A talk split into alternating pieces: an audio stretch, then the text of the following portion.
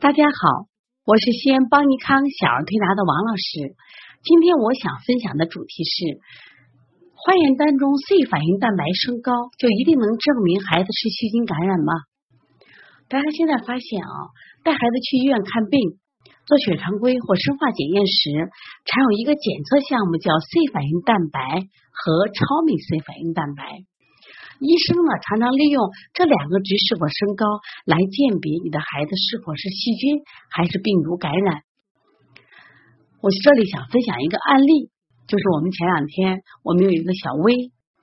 那么因为吃了这个妈妈做的这个雪糕。当天晚上引起发烧，后来用了用退烧药以后呢，孩子出现这个拉血的现象，妈妈就带着孩子到医院做化验。那么化验的结果是，孩子的白细胞正常，中性粒细胞也正常，但是 C 反应蛋白是达到了二十三。那么规定的合理范围是小于十。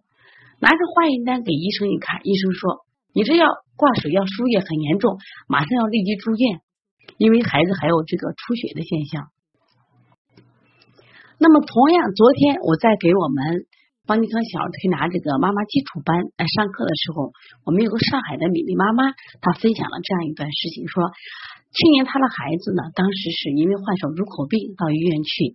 当时做检查也是这样子的，白细胞、中性粒细胞这些是都很正常，只有 C 反应蛋白很高，大夫说是细菌感染，那么他们也做了这个。输液就头孢，但是没有任何的效果。后来呢，就出了三天以后，又改成就是输利巴韦林，那么孩子的症状有所改善。这妈妈就觉着这个呢，C 反应蛋白一定能证明孩子是细菌感染吗？其实这个问题我一直也有疑问，就包括我自己在做临床中，我自己发现啊，呃，如果这个孩子呢，比如说精神很好。啊，既没有这些就是中性粒细胞和白细胞这样的细菌感染的值，我发现这个 C 反应蛋白真的不一定证明是细菌感染。那我在临床中也发现，就引起感染的啊，除了细菌感染，还有病毒感染，还有我们的支原体衣原感染，还有一个感染叫过敏感染。我经常在。看那个介入西医看化验单的时候，我有一个发现，就是说好多孩子吃了这种过敏的食物，它引起的这种刺激，它的 C 反应蛋白值都很高。但这种高，我觉得是过敏引起的感染，它并不是细菌感染。而且呢，我觉得也不能单一的以 C 反应蛋白值高来判断孩子是细菌感染，也看看什么呀？孩子的中性粒细胞是否高，孩子的精神状态是否高。那么到底什么是 C 反应蛋白呢？其实人类的 C 反应蛋白又叫 CRP，它是指机体在受到感染或组织损伤时，血浆中有一些急剧上升的蛋白质，它称为 C 反应蛋白。那西医讲，那么这些发现有炎症的时候，或者有创伤的时候，那 C 反应蛋白就值高。但是不是等于所有的 C 反应蛋白高都是以细菌感染？而且我也查了很多西医大夫，像我们。著名的北京的儿科大夫张思来，北京的这个崔玉涛，这有名的大夫，他们对这个 C 反应蛋白高就判断为细菌感染，也是有不同的见解。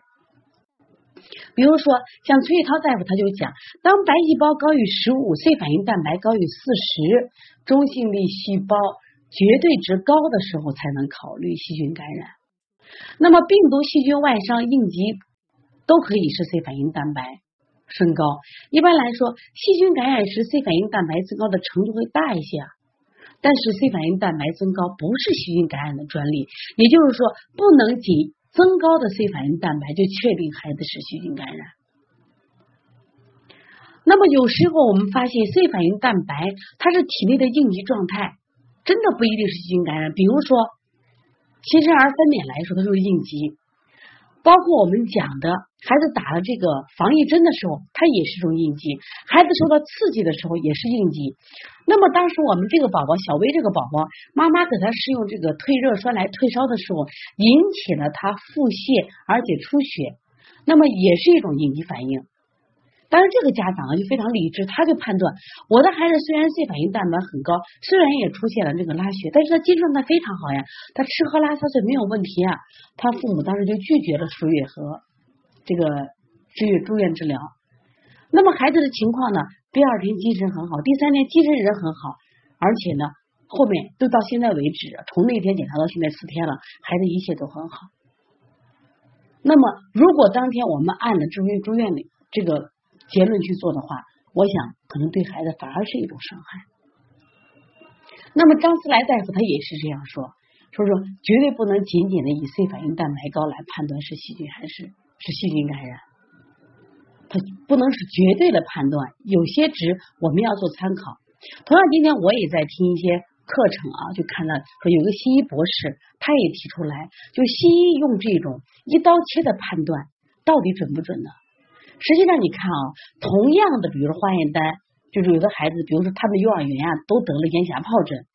那么也许到医院去检查，有的孩子 C 反应蛋白增高，当然可能还有合并的什么。淋巴淋巴细胞增高或者细菌感染，这个孩子精神萎靡。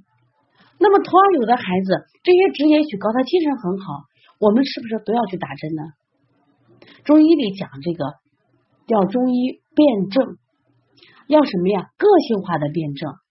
有时候我们在推拿的时候就发现，同样的发烧，有的孩子虽然发烧，他精神特别好；有的孩子发烧是四肢冰凉，只有躯干热。有的孩子发烧四十二度还神采奕奕，有的孩子发烧只有三十八度五，但是他精神不好。所以说，我想单一的用一这个 C 反应蛋白升高就能确定孩子细菌感染，就给孩子用上头孢，我感觉还是欠考虑，应该结合孩子的临床症状会更好一些。除了看化验单的数值，我觉得看孩子的神态。看孩子的饮食、睡眠，看孩子四肢的温度，我觉得更为重要。从这一点上，中医的望闻问切，中医的什么个性化就定制的问症辩证，我觉得相对会更到位一些。所以我建议我们的家长，既要学一学西先进仪器的这种化验单，借助到我们中医的辩证上，再配合我们中医的望诊、面诊。你如果会切诊脉诊，那会更好。我这想，这样的话会更准确，我们的治疗才更有效，对孩子的伤害才更更小。所以说，不仅要学好中医，还要学习一些西医的化验单知识，都是我们家长必须掌握的。说不能一味的排斥西医，也不能一味排斥中医，中西医结合是我们现在社会的发展特色。所以，我们的家长也必须好好学习，包括我们从事这个行业的小儿推拿从业者，我觉得你们也是一样，一定要把两方面都学习，这样的话，我们的治疗会更有效。